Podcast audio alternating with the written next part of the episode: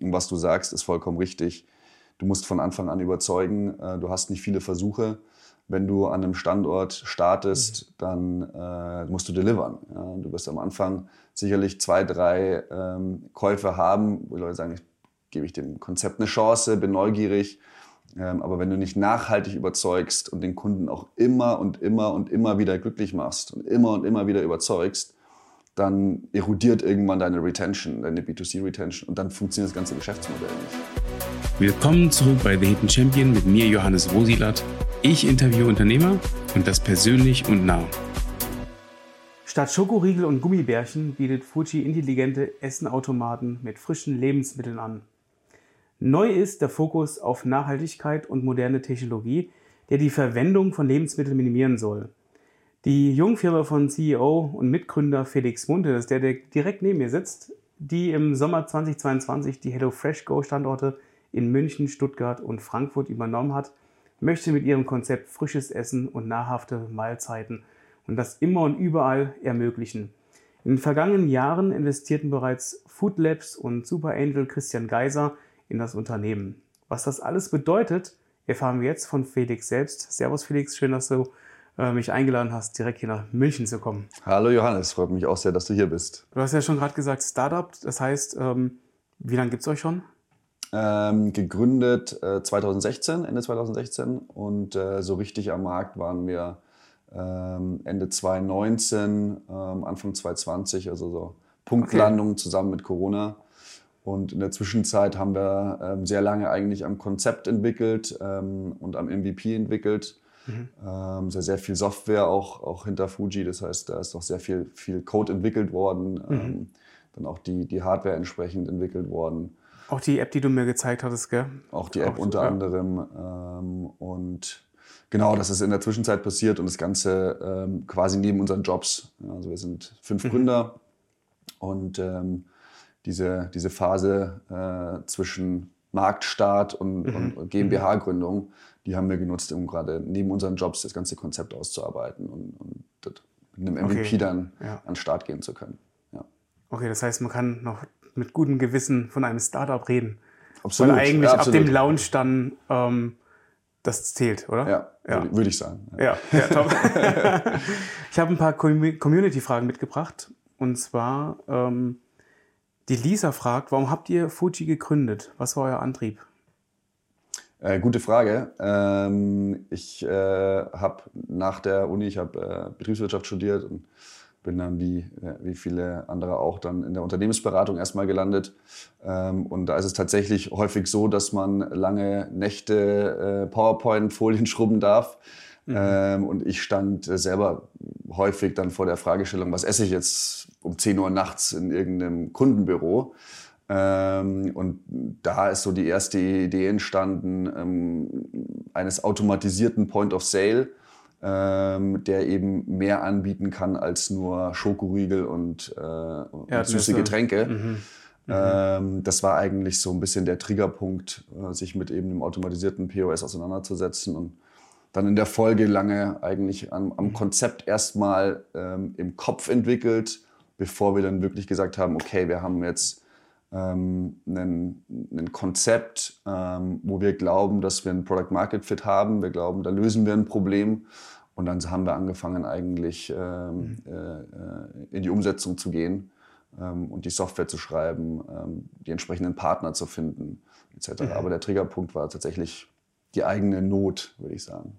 Ja. Die konntest du natürlich dann in dem Fall nicht lösen, aber du hast halt den Gap gespürt, ja, am eigenen genau, Körper. am eigenen Körper. ja. Häufig, ja. Ja, ich meine, das ist ja auch ein sehr gängiges Bild mit den Snickers und mit den Softdrinks. Ja. Ich meine, ich habe auch so ein bisschen äh, Einblicke bekommen dürfen in anderen mittelständischen Unternehmen und da hat jeder genau das Thema. Also du hast einen Schmerzpunkt erreicht, ja. Absolut, deinem, absolut. Und, und ja. du, du, sprichst das, das, das Thema Mittelstand an. Das ist eigentlich unsere Kernzielgruppe. Mhm. Ja, also du musst ja, wenn du den deutschen Unternehmensmarkt ähm, mal anschaust, das vielleicht mal aufmalen würdest, ähm, dann schaut das aus wie eine Pyramide. Und äh, im oberen Teil der Pyramide, im oberen Dreieck quasi, sind ähm, die Großunternehmen, ähm, ja. über 1000 Mitarbeiter. Und äh, Unternehmensstandorte mit über 1000 Mitarbeitern haben zu annähernd 100 Prozent äh, eine eigene Kantine. Mhm.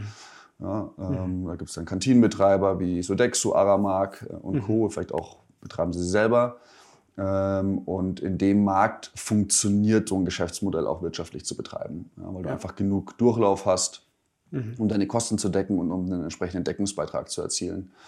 Und ähm, da, dann das Trapez, was da drunter kommt, ähm, es geht jetzt für uns jetzt als Geschäftsmodell so bei 40 Mitarbeitern los. Mhm. Ähm, das ist der klassische deutsche Mittelstand. Ja. Und ähm, der, äh, den vereint eigentlich ähm, ein Problem. Ähm, die haben heute alle nicht die Möglichkeit, ihre Mitarbeiter im Betrieb mit Essen zu versorgen. Bis auf wenige privilegierte Unternehmen, die sich das mhm. leisten können, die sagen, ich investiere da eine halbe Million, Million oder mehr in eine, in eine Betriebsversorgung. Das können aber die meisten Mittelständler sich einfach nicht leisten. Und genau für diese, ähm, für diese Unternehmen sind wir eigentlich da. Wir sind im Grunde die Kantine für den Mittelstand. Mhm. Ähm, und uns ist wichtig, ähm, äh, dass wir vor allem, was die Qualität der Speisen betrifft, da keine Abstriche machen zu einem frisch gekochten Essen, sondern das muss einfach eine sehr hohe Qualität haben.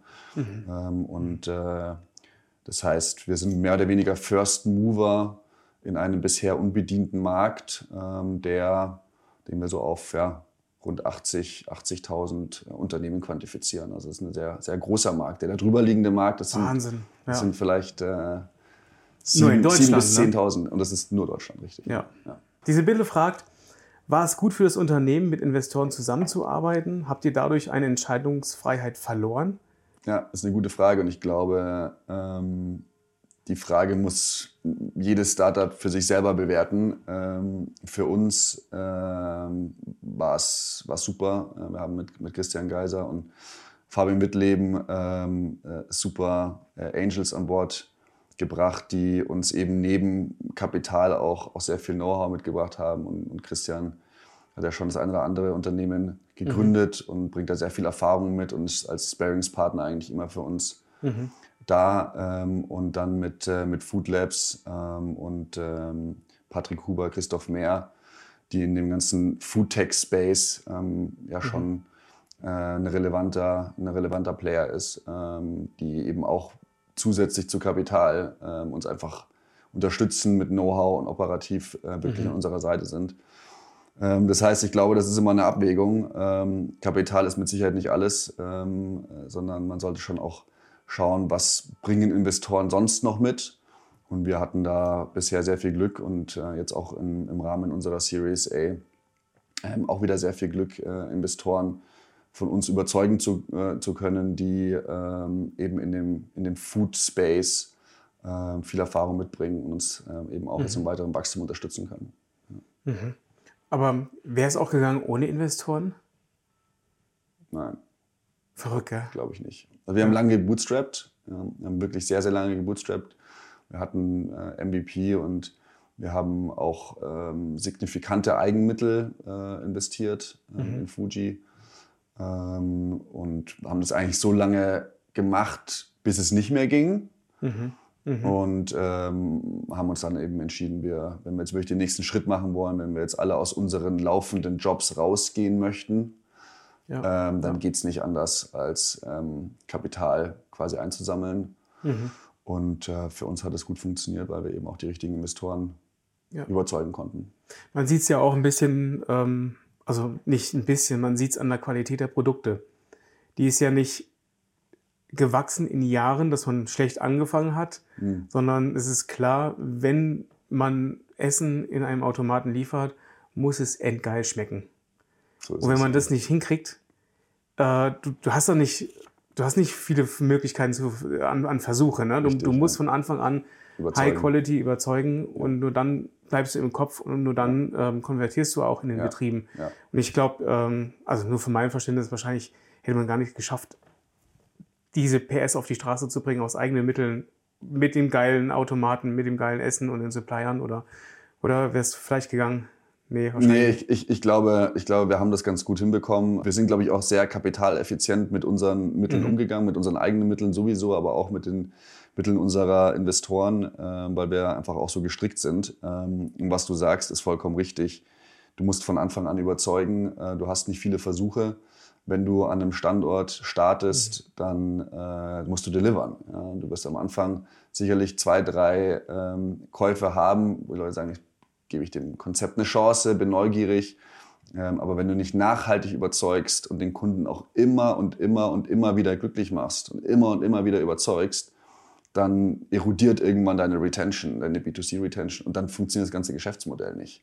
Dann schaffst du es vielleicht, den Kunden zu überzeugen, Fuji zu testen, aber du würdest nie erfolgreich aus den Testphasen, die wir am Anfang machen, wir machen eine dreimonatige Testphase, du würdest Okay. nie erfolgreich aus diesen Testphasen rauslaufen. Und ähm, wir sind mittlerweile ähm, so gut, dass ähm, äh, neun von zehn äh, Testphasen auch in einem Serienvertrag münden.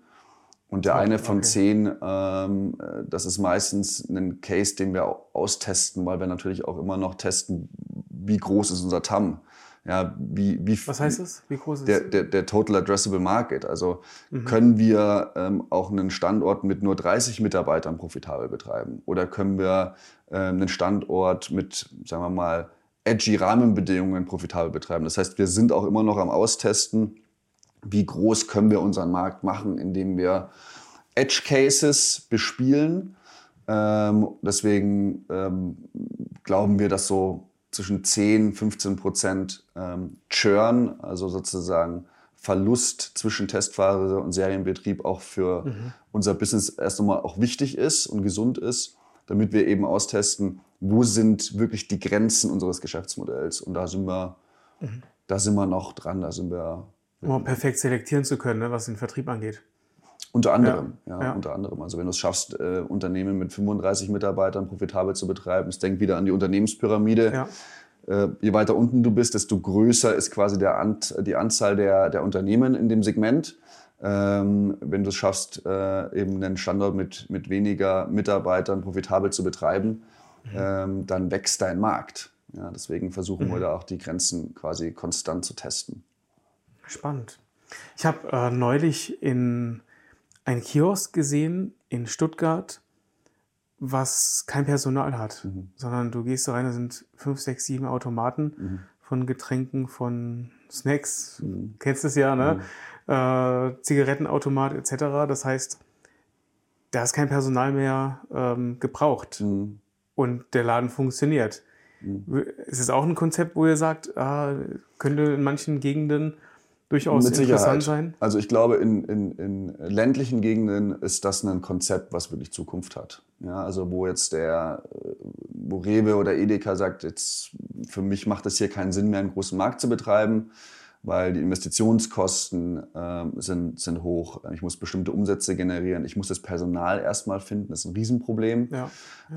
Ähm, dort, glaube ich, werden so automatisierte ähm, Retail-Shops, die quasi ähm, Waren des alltäglichen Gebrauchs quasi anbieten. Dort werden die, glaube ich, sehr, sehr viel Sinn ergeben. Ja, das heißt, du zwingst ähm, vielleicht äh, eine alte Dame, die noch am Land lebt, du zwingst sie nicht, ähm, Ja. jetzt in den nächsten größeren Ort fahren zu müssen, sondern du kannst sie eben auch da mit dem versorgen, was sie braucht, wo sie lebt. Ja, also vom Grundkonzept sehr ähnlich. Ähm, bloß, dass es jetzt hier um Retail geht, ähm, werden Ja, ja, wir unseren Fokus eben Ja. auf Ähm, sozusagen frische, frische Lebensmittel haben. Ja, ultrafrische Lebensmittel. Jetzt äh, wird es spannend. Was war denn der beste Rat, den du je bekommen hast? Der beste Rat, den habe ich von meinem Vater bekommen.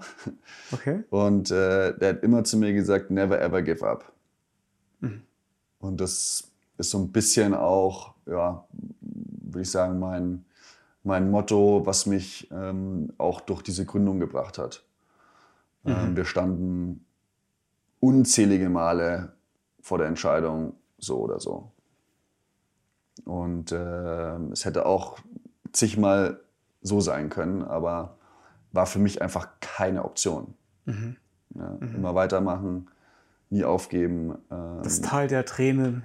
Spricht man ja ganz oft. Die, die, die, Gefühlsausschläge, die man im Aufbau eines Startups hat, sind, sind gerade am Anfang gigantisch. Ja.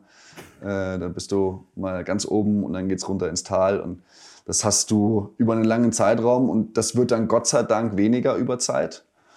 Mhm. Ähm, jetzt sind wir in einem relativ ruhigen Fahrwasser mittlerweile. Das ist echt schön, aber äh, wir hatten auch, auch wirklich schwere Zeiten und ähm, der eine oder andere hätte dann vielleicht gesagt, okay, ich werfe das Handtuch, ähm, aber das war für mich nie eine Option. Das heißt, das ist irgendwie so ein bisschen ein Motto gewesen, was, ähm, was uns da, glaube ich, auch durch eben schwierigere Zeiten gebracht hat. Ja. ja. ja. Hattest du eine gute Vorstellungskraft dessen, was ähm, du jetzt erreicht hast, als du noch ähm, in der Unternehmensberatung warst und das gute Essen vermisst hast und gedacht hast, das ist doch etwas, was doch möglich ist. Das hättest du ja wahrscheinlich nicht gemacht, aber hattest du da so eine Vorstellungskraft, wie das aussehen könnte? Ich glaube, wenn du wirklich ein, Startup-Unternehmen vom Scratch aufbaust, brauchst du eine Vision. Und die Vision ist dann so, hey, das wird mal toll und du hast mal 70, 80 Mitarbeiter. Ähm, und ich glaube, es gehört auch zu jedem Unternehmensaufbau eine Portion Naivität dazu weil du dir natürlich im Moment sowas einfach vorstellst. ja, einfach vorstellst oder, oder es aber auch in dem Moment gar nicht realistisch ist. Und ja. ich glaube deswegen Naivität, eine gewisse Portion zumindest, ähm, hat wahrscheinlich jeder Gründer am Anfang seiner Gründerzeit gehabt. Mhm. Ja, weil sonst, wenn du rational an was rangehst, dann würdest du eher sagen, nee, mach das nicht. Weil die Wahrscheinlichkeit, dass es erfolgreich ist, ist kleiner als die Wahrscheinlichkeit, äh, dass, es, dass es eben nicht funktioniert. Das heißt, ich glaube, man muss so eine gewisse, man muss einen Glauben an sich haben, man muss das richtige Mindset mitbringen, man braucht eine Vision, man braucht ein gutes Produkt, an was man glaubt. Ähm, aber man braucht, glaube ich, auch ein bisschen Naivität. Weil wenn man es nicht hat und rein rational denkt, da gibt es vielleicht welche, aber ich glaube, viele, viele Gründer, wenn die sich reflektieren, am Anfang sagen sie, ja, wahrscheinlich war ich da auch ein bisschen naiv, aber mhm. sonst hätte ich das Ganze wahrscheinlich auch frühzeitig gekillt und hätte es gar nicht gemacht. Mhm. Ja. Warum ich die, die Frage gestellt habe, ich meine, ich habe ja eben nur unten mal eine kleine Einführung dessen bekommen, was, was sie macht. Und, und da steckt ja schon sehr, sehr viel Komplexität an. Ich meine, das, die Maschine sieht schön aus, ja, der Automat sieht schön aus. Aber das sind ja so viele Sachen, die damit zusammenhängen. Du hast das mit dem iPhone äh, vorhin gesteuert oder hast da was bestellt, dann kam es mhm. aus dem Automaten raus. Mhm. Aber wie kommt es denn am Ende dann auf den Tisch? In, in oder die, in, die Fujis. In, in, die Fujis. In die Fujis ja, ja. Ähm, ja ist, eine, ist, eine, gute Frage. Ich hatte ähm, schon erläutert, ähm, äh, algorithmengesteuerte Planung. Ähm, dann haben wir hier ein, ein Planungsteam, was dann nochmal final quasi die Planung abschließt. Das dauert pro Fuji zwischen 30 und 45 Sekunden. Das geht also sehr, sehr schnell.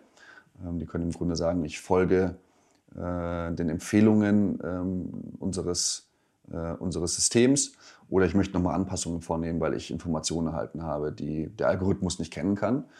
Mhm. Ähm, und wenn diese, diese Planung abgeschlossen ist, immer für einen Befüllungszyklus, dann gehen die äh, sogenannten Bestellungen, Purchase Orders, in unsere Manufakturen raus.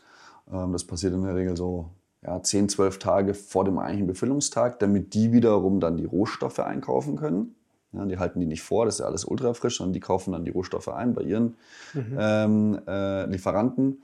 Und dann wird ähm, am Tag vor der eigentlichen Befüllung wird gekocht und produziert.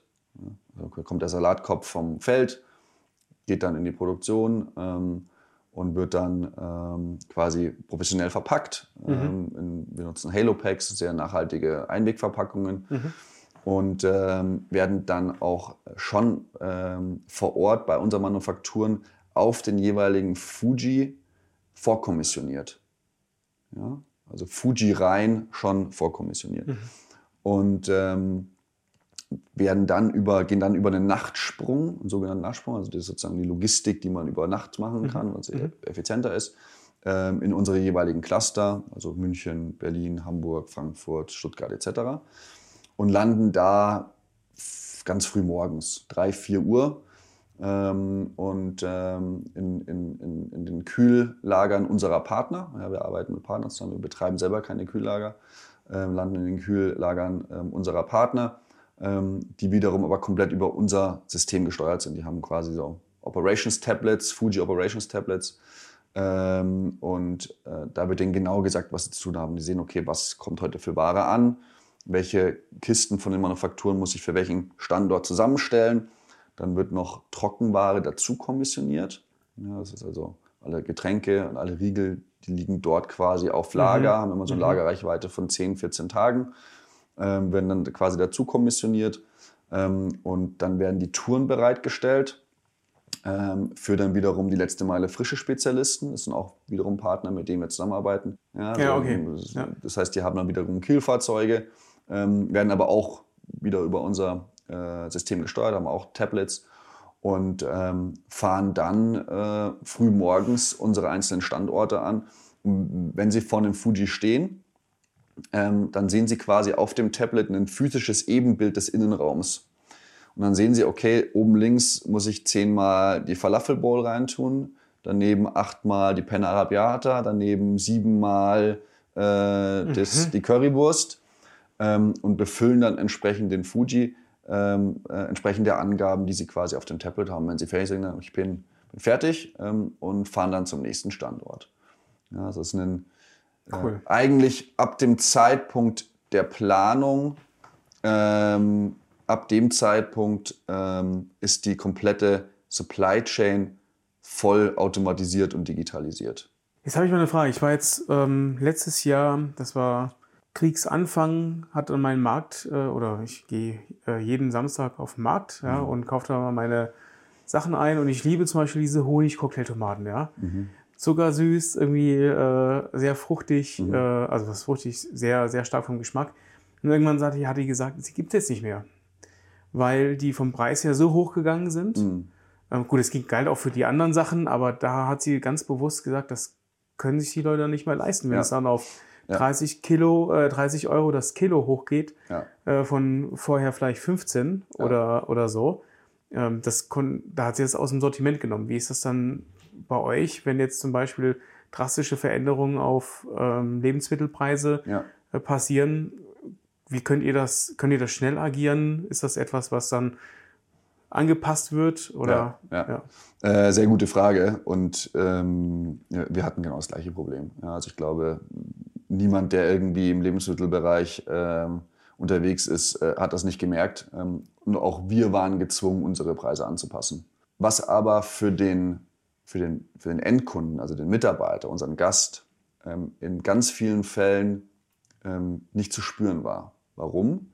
Weil 90 Prozent der Fujis, die wir betreiben, ähm, die werden wiederum von ähm, den Arbeitgebern, von den Unternehmen bezuschusst. Komplett normal in der Betriebsgastronomie, in jede Kantine, in die du in Deutschland gehst, äh, die Preise, die du da siehst, sind alles bezuschusste Preise. Ja. ja. ja.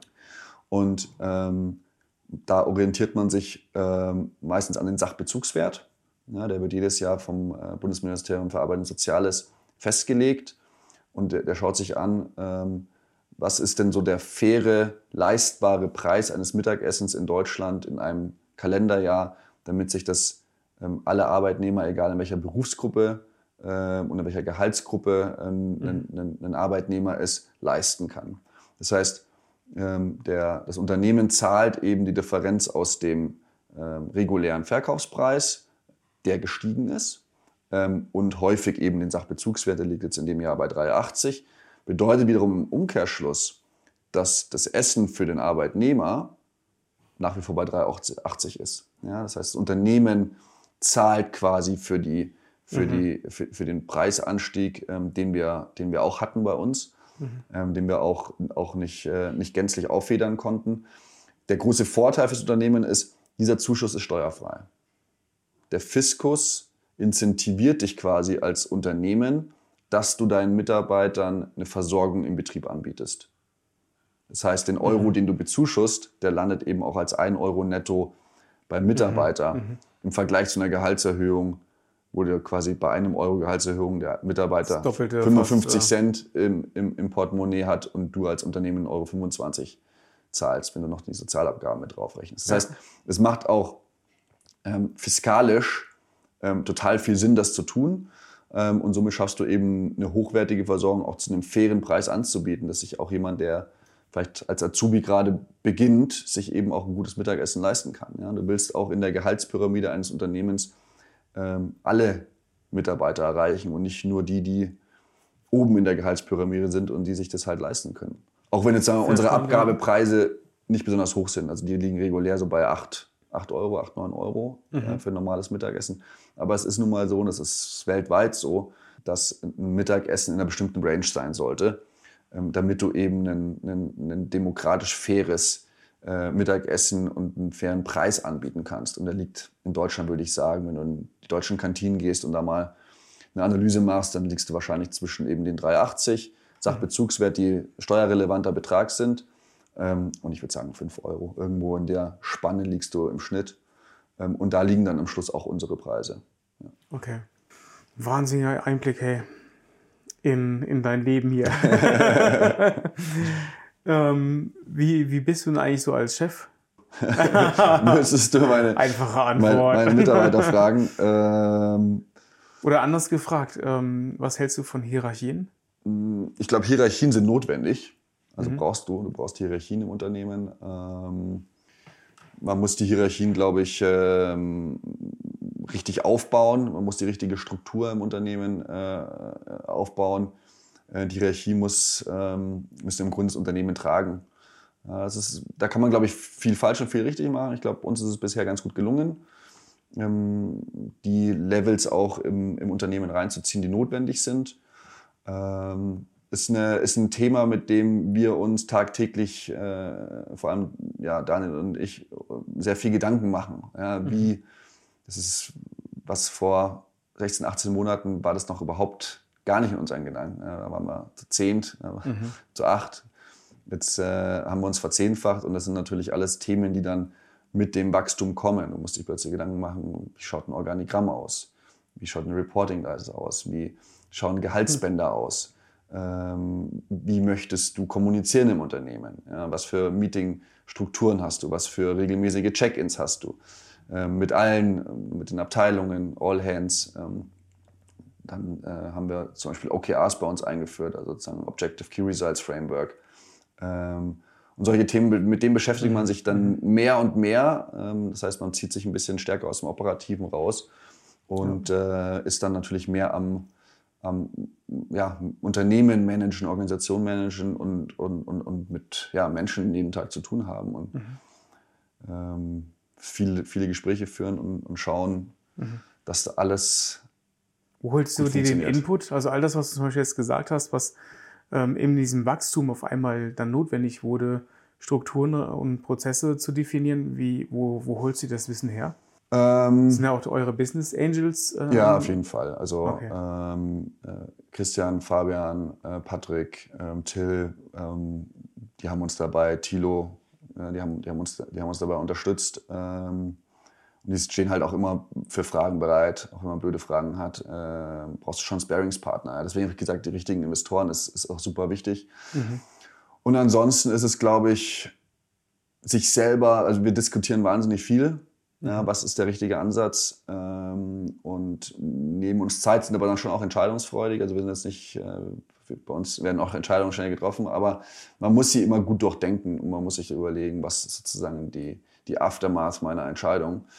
Und ja, bisher ist es, glaube ich, ganz gut gelungen. Also es ist eine Mischung aus Netzwerk anzapfen und, ja. und, und ähm, da quasi Input von erfahrenen ähm, Investoren oder, oder auch Unternehmern sich einholen ähm, und auf der anderen Seite selber eben ein Gespür entwickeln, wie muss mein Unternehmen ausschauen und sich natürlich da tagtäglich sehr, sehr viel Zeit nehmen. Also es mhm. ist schon mit Sicherheit eins der, der, der Themen, mit denen wir uns am meisten beschäftigen, ist, wie schaut Fuji ähm, in sechs Monaten aus oder in zwölf Monaten aus?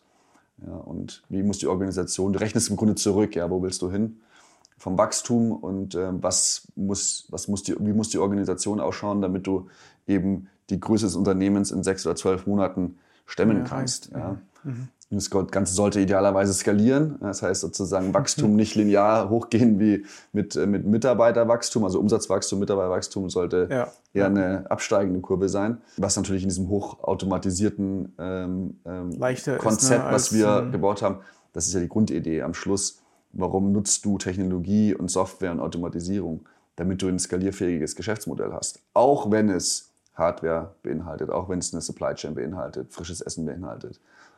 Ja. Skalieren kannst du nur, wenn du eben die Softwarebasis und die, die Infrastruktur geschaffen hast, die das eben trägt. Ja, wir könnten heute schon ohne weiteres einfach dreimal mehr Foodies betreiben, ohne dass wir jetzt hier die Organisation sprengen müssten. Wir könnten mit der jetzigen Organisation, äh, ich, also vielleicht andersrum, ich, um den jetzigen Fuji Park, wir sind so im mittleren dreistelligen Bereich aktuell unterwegs, was die Anzahl der Foodies betrifft, um, um die betreiben zu können, bräuchte ich drei, vier Personen. Wahnsinn. Ich könnte mich rausschmeißen und ganz viele andere.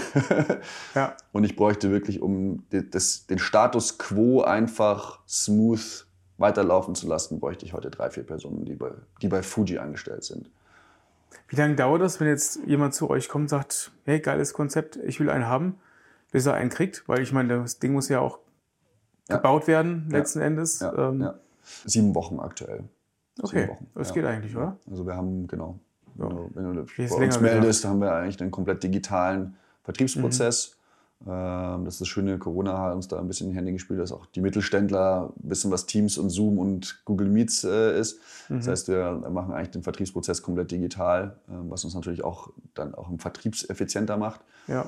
Ähm, Und wenn sich dann ein Kunde für eine Testphase entschieden hat, die machen wir drei Monate, ist, ist, ist kostenlos, es fallen keine, keine Servicegebühren in der Testphase an, um einfach auch mal unser Konzept kennenlernen zu, zu können und unsere Speisen vor allem eben ähm, kennenlernen zu können, ähm, dann äh, dauert es sieben Wochen, bis der Fuji bei dir steht. Und dazwischen ähm, übernimmt unser Customer Success Team dieses ganze Thema Onboarding mit begleiten. Ja, also die App ganze etc. Kommunikation am, Mhm. am Standort. Wir machen eine Umfrage bei den Mitarbeitern. Was wollt ihr gerne im Fuji sehen, wenn es losgeht, bevor dann die Algorithmen quasi in, ihre in Arbeit aufnehmen können. Ähm, Dass dieser die- Start möglichst schön Richtig. äh, dann verläuft. ja. Richtig, dass Ah, wir schon okay. Mhm. die richtigen Produkte drin haben, die, die irgendwo idealerweise schon ganz gut auf die Nachfrage passen. Ähm, und dass jeder weiß, es kommt Fuji und was ist es eigentlich und was gibt es da für Produkte und wie funktioniert es und wo kommen die Produkte vielleicht her. Also es gibt so ein paar FAQs, die natürlich in den Köpfen der Menschen sind, weil wir sind halt als First Mover in dem Markt, äh, Ja. sind wir auch noch sehr stark am Educaten. Das Ja, ist klar. auch ein, Auch für euch selbst wahrscheinlich, ne? Oder? Ähm. also, dass ihr selbst auch sehr viel daraus lernt, wie euer Markt äh, eben Ah, tickt. Absolut. Ja, das ist also eins der, eins der größten Aufgaben, die, die, jetzt in den nächsten ein, zwei Jahren ähm, äh, vor uns steht, ist quasi der Aufbau einer Marke. Und die Education des Marktes und auch die Awareness-Schaffung des Marktes, dass wir überhaupt existieren.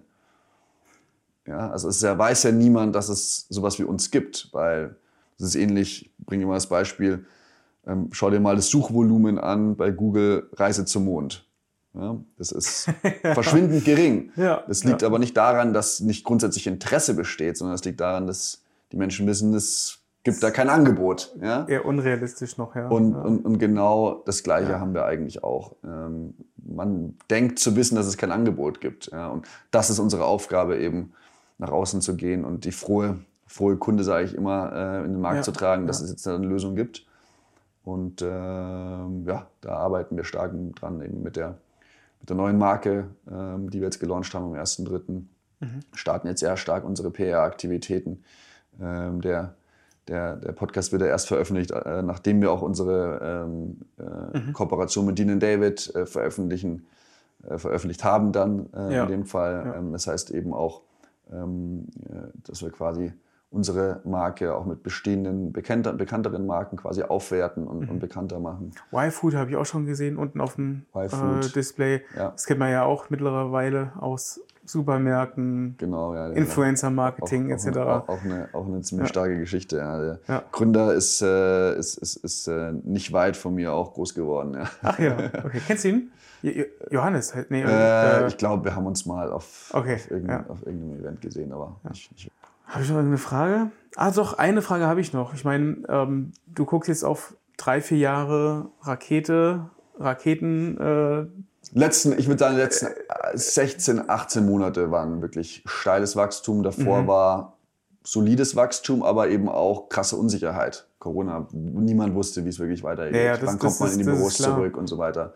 Das heißt, die letzten, die letzten, würde ich sagen, zwölf Monate waren wirklich, 18 Monate Krass. waren wirklich, ja, es war krass. Ja. Das war echt Rakete. Und, und da, ist meine Frage, ich meine, das ist natürlich immer der, der, die Wunschvorstellung eines, äh, eines Gründers, dass, dass die Idee irgendwann so richtig anfängt zu fliegen und ähm, dieser exponentielle Wachstum dann, dann Flywheel. eintritt. Ja. Ja. Und da ist die, da ist die Frage, ich meine, das, das habt ihr ja alles auch extrem gut vorbereitet und auch mit Investoren natürlich auch die richtigen Partner gehabt, um auch das dann so auch irgendwie hinzukriegen.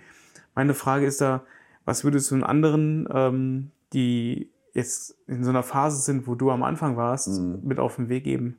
ich glaube, dieses Never Ever Give Up ist, ist, ist, glaube ich, daran kann man sich ganz gut orientieren. Aber man muss, glaube ich, auch immer, also man darf nicht ähm, irgendwie in der Traumwelt leben. Also man muss schon auch immer sehr stark reflektieren.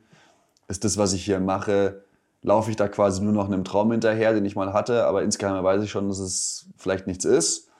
Ähm, oder glaube ich wirklich dran und bin da auch rational genug und reflektiere mich auch rational genug in dem, Mhm. was ich tue und auch meine, auch meine Idee. Aber wenn du zu dem Schluss kommst, ähm, nach der Reflexion, ähm, ja, das ist, da gibt es einen Markt für, ähm, da gibt es ein Problem, was ich mit meinem Produkt lösen kann. Ähm, ich glaube wirklich dran. Dann würde ich mich an der Never Ever Give Up äh, äh, Story orientieren. Ähm, dann kann es auch klappen. Aber es ist die Resilienz, die du am Schluss brauchst als Unternehmer, weil diese ganzen Ausschläge, das, das ist hart. Ja, das ist mit Sicherheit, es ist hart, viel Arbeit, dranbleiben. Und äh, MVP, äh, immer wichtig, du brauchst brauchst ein MVP, bevor du versuchst, Geld zu Was heißt sammeln. MVP? Minimum Viable Product, ein Pro Art Prototyp. Ja. Ja. Also ich glaube, es ist immer, bevor du dann naiv irgendwie auf äh, Investoren zugehst, ähm, ist es wichtig, dass du irgendwie schon mal was bewiesen hast. Ja, dass du irgendwie schon mal was gebaut hast, dass du was entwickelt hast, dass du es vielleicht auch schon mal verprobt hast. Ja, gibt es wirklich einen Bedarf am Markt, dass du auch die Marktgröße kennst, äh, das Problem quantifizieren kannst. Auch diese Zielgruppen dann definieren, an die man geht, weil wenn man so viele Zielgruppen hat, ist natürlich der Aufwand, Da sprichst du an die ranzugehen, ne, extrem da schwierig. sprichst du ein, glaube ich, sehr wichtiges Thema an, ähm, Fokus. Mhm. Ja. Christian hat es immer gesagt, äh, Fokus. Weil man gerne dann so links hält, das könnte man noch mal das und das und das. Ja, und das geht ja, auch noch, das geht auch noch. Fokus, Fokus, Fokus, Fokus. Ja. Nur er komplett recht hat, weil am Schluss bist du natürlich immer unterbesetzt in deinen Ressourcen. Chronisch unterbesetzt. Ja. Äh, Bis zu einem Zeitpunkt. Ähm, äh, jetzt nicht mehr, aber bis dahin Mhm. bist du eigentlich chronisch unterbesetzt. Das heißt, du musst mit deinen Ressourcen, die du hast, mit deinen eigenen Ressourcen vor allem auch, musst du wirklich sehr, sehr fokussiert umgehen. Ansonsten kannst du dir da, machst, tust du dir keinen Gefallen. Ja. Cool. Felix, das war's von meiner Seite. Cool, Johannes hat mich gefreut, war echt spaßig. Perfekt. Wenn ihr außerdem erfahren wollt, wer unser nächster Hidden Champion ist, ihr vielleicht auch gerne Teil des nächsten Podcasts und Videos sein wollt, vielleicht habt ihr ein paar Fragen an unseren nächsten Hidden Champion, dann folgt unserem Instagram-Account at the Hidden Champ, denn da posten wir alle News rund um unseren Podcast und ihr habt die Chance, dass eure Fragen Teil unserer Show werden. Bis zum nächsten Mal, euer Johannes.